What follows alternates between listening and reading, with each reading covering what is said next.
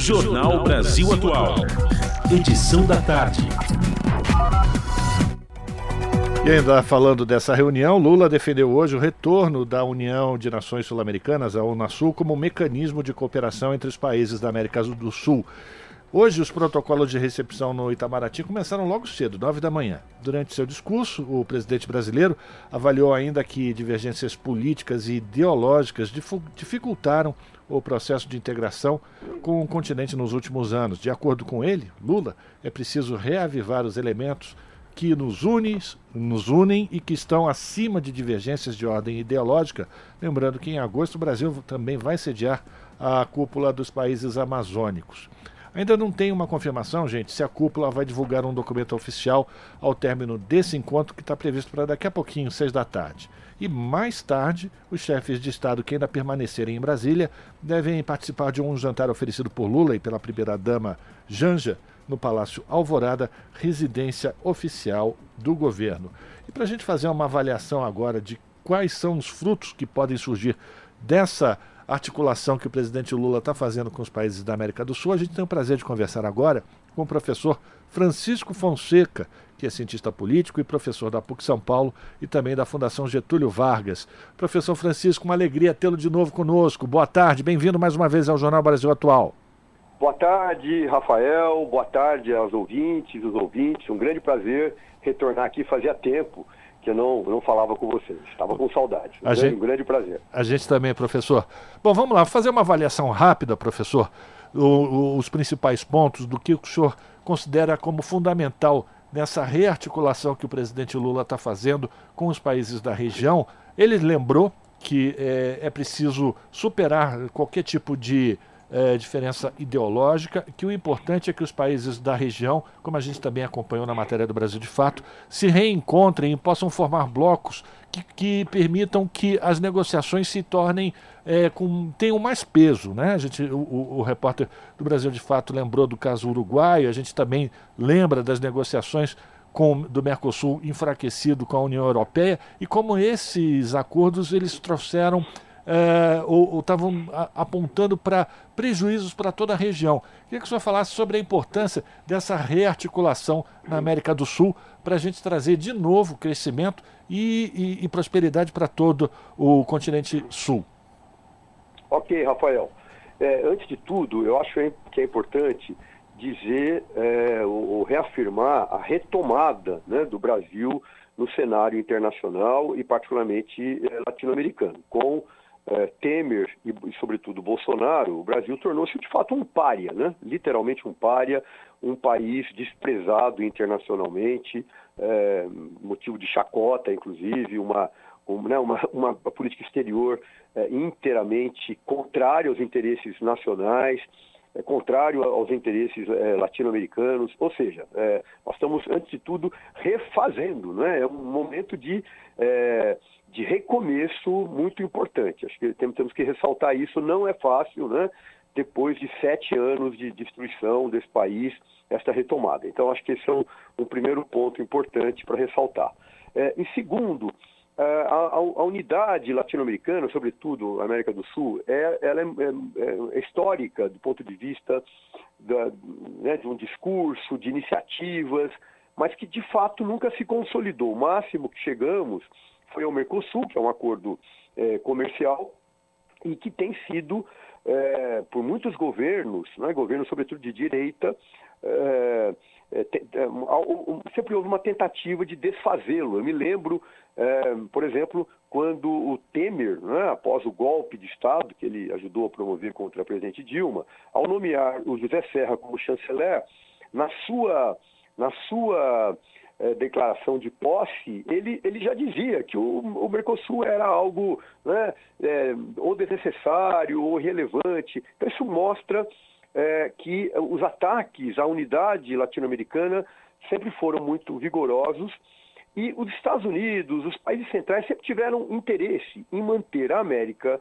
é, Latina como um todo, e a América do Sul em particular, é, é, dividida, fragmentada. Não é? Porque quanto mais é, fragmentados, mais divididos, mais isolados estão os países, em grande parte são inclusive países pequenos, mais fácil né, é a, a, são as formas de trocas desiguais, de cooptação.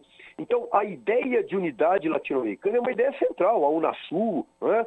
uh, uh, o Mercosul inserindo a Venezuela, uh, enfim, as diversas formas de cooperação que podem ser tanto cooperações internas do ponto de vista de trocas né, internas, de, por exemplo, países que têm petróleo, caso da Venezuela, né, mas que precisam de outros insumos. essas trocas é, é, é, internamente a América do Sul, elas são fundamentais. Esse é um primeiro ponto. Mas um segundo, que é a relação da América do Sul com o exterior, né? com os Estados Unidos, com o Canadá, com a União Europeia, enfim, com a própria China. É, ou seja, é, é, evidentemente que é muito mais. É, é, os países se fortalecem, a região se fortalece. Né? Desde Maquiavel nós sabemos isso. Né? É, divididos somos, somos fracos, né?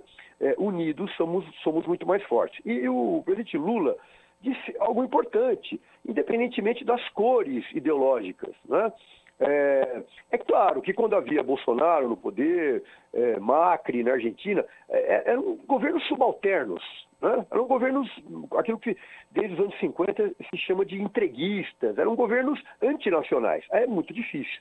Mas agora é um novo cenário, felizmente, na, na, na América do Sul, com a eleição do Lula, é, enfim, na Argentina, na Colômbia, vamos pensar em vários países, né? O Chile, Uruguai é uma direita, mas é uma direita mais moderada. Ou seja, é, há um cenário, portanto, né, de é, que, que, melhora as condições para, de fato, se promover uma unidade. É, eu considero fundamental é, este encontro que está ocorrendo no Brasil e ele precisa, de fato, dar, dar frutos. Né? É, e, ele acontece no quinto mês né, do, desse terceiro mandato do presidente, que é muito importante, no começo do governo, estar articulando ações latino-americanas com vistas a um fortalecimento de um bloco. Né? Eu diria mais, Rafael, uh, o tema da moeda, da moeda única, né, que é inclusive é, olhado, visto, chamado pela grande imprensa de uma loucura, é, moeda é, é poder. Né? Ter moeda é poder. Por que, que tem que ser o dólar? Né? É, então, a, a, a, a, construção de uma nova governança global, né? que não é mais a da pós-guerra, do pós-guerra, né? é, o que implica, portanto, é, repensar, evidentemente, o dólar. E aí nós estamos falando de blocos na América do Sul, dos BRICS, o retorno aos BRICS, o G20, né? ou seja, tudo aquilo que a extrema-direita no Brasil é, deixou de fora pela sua subalternidade né, aos Estados Unidos. Então, é, é, é o viçareiro que está acontecendo no Brasil. Tem conflitos, tem problemas, né, mas isso faz parte. E, e, e queria é, dar mais um aspecto: a questão da Venezuela. É curioso, a grande mídia, mesmo o presidente do Uruguai, né, inclusive a, da própria Chile chamar a Venezuela de, de é, ditadura, é, é, quando é, você tem, o, até o ano passado, o presidente do Congresso Nacional na, na Venezuela era o, o, Guaidó, que é um representante dos Estados Unidos, ele era o presidente do Congresso Nacional. Né? Você tinha uma oposição que dominava o Congresso Nacional. A, a, a, mídia na Venezuela é privada em larga medida, existe a mídia pública, mas a mídia privada, né? em larga medida, é uma mídia contrária ao governo. Então, é, é enfim, é, é, é, essas definições, né, a gente lê aqui na grande mídia, ditadura. É curioso não chamar os Estados Unidos de ditadura. Né?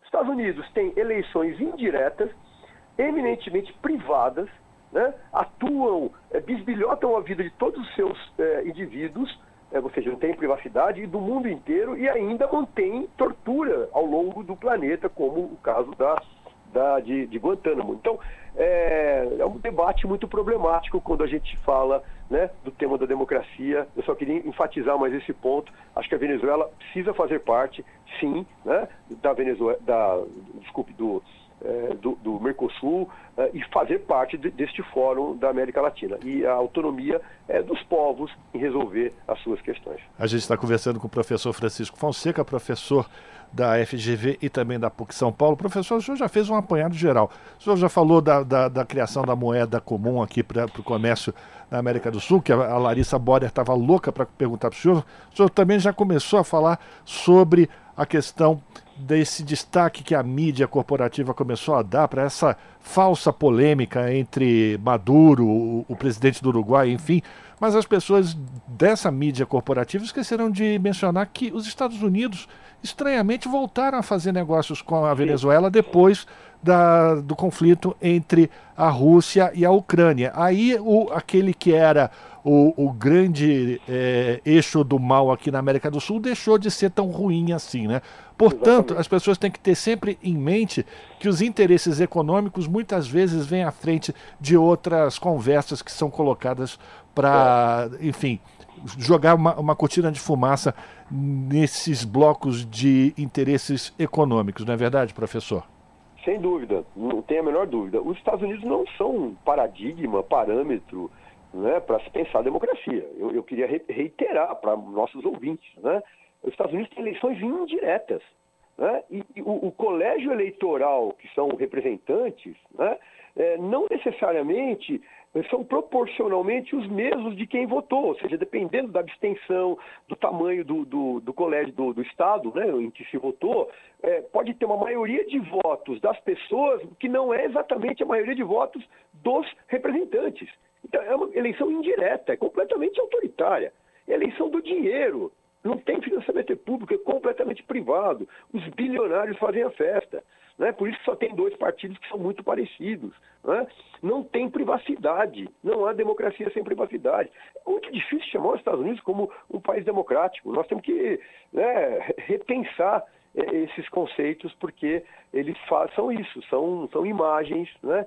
E, e o presidente do Uruguai, é, é, enfim, é, querendo questionar a presença da Venezuela me parece bastante problemático nesse momento. Mas é algo a ser enfrentado como está sendo agradecer aqui a participação do Francisco Fonseca, professor de Ciência Política da Fundação Getúlio Vargas e também da PUC São Paulo. Professor, para a gente terminar, vamos lembrar mais uma vez que, segundo o Itamaraty, a proposta desse encontro, reunindo dez chefes de Estado aqui no Brasil, da América do Sul, era de encontrar pontos comuns para reativar a agenda de cooperação entre esses pontos na saúde, mudanças climáticas, defesa, combate aos ilícitos transnacionais, infraestrutura e energia, entre alguns dos temas que foram colocados na mesa de discussão, e a gente espera que floresçam essas ideias e que a gente volte a ter uma América do Sul mais integrada e que a riqueza possa circular entre os diversos países e que todos nós possamos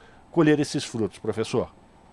Exatamente, Rafael. Para encerrar, eu queria dizer que há muitas possibilidades de cooperação né, na área de ciência e tecnologia, vamos pensar toda a região amazônica, né, que perpassa vários países, uh, na área industrial, eu queria lembrar, inclusive, que antes do golpe de 2016, por sinal, um dos motivos que houve o golpe, a presença brasileira né, aqui na, na, na América do Sul, com a, as grandes empreiteiras brasileiras, né, com a Petrobras, enfim, é, houve é, um momento de muita integração, inclusive é, os governos Lula anteriores é, é, fortaleceram esses laços com financiamento é, do BNDES, o que a, toda a direita brasileira achou que era colocar dinheiro em outro país como poderia ser, é, como um absurdo, quando na verdade é uma, é uma forma de integração, é emprego brasileiro que estava sendo, né? É capital que vai gerar emprego, que vai gerar renda, que vai gerar negócios. Ou seja,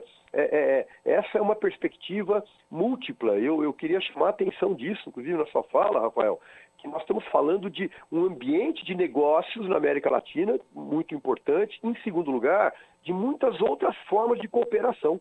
Né? É, em, em, nas mais distintas áreas, né? a começar pela questão da amazônica, né? nas suas múltiplas é, características. Então, é, é eu acho que é fundamental, né? e o presidente Lula acerta dizer, para além das diferenças, né?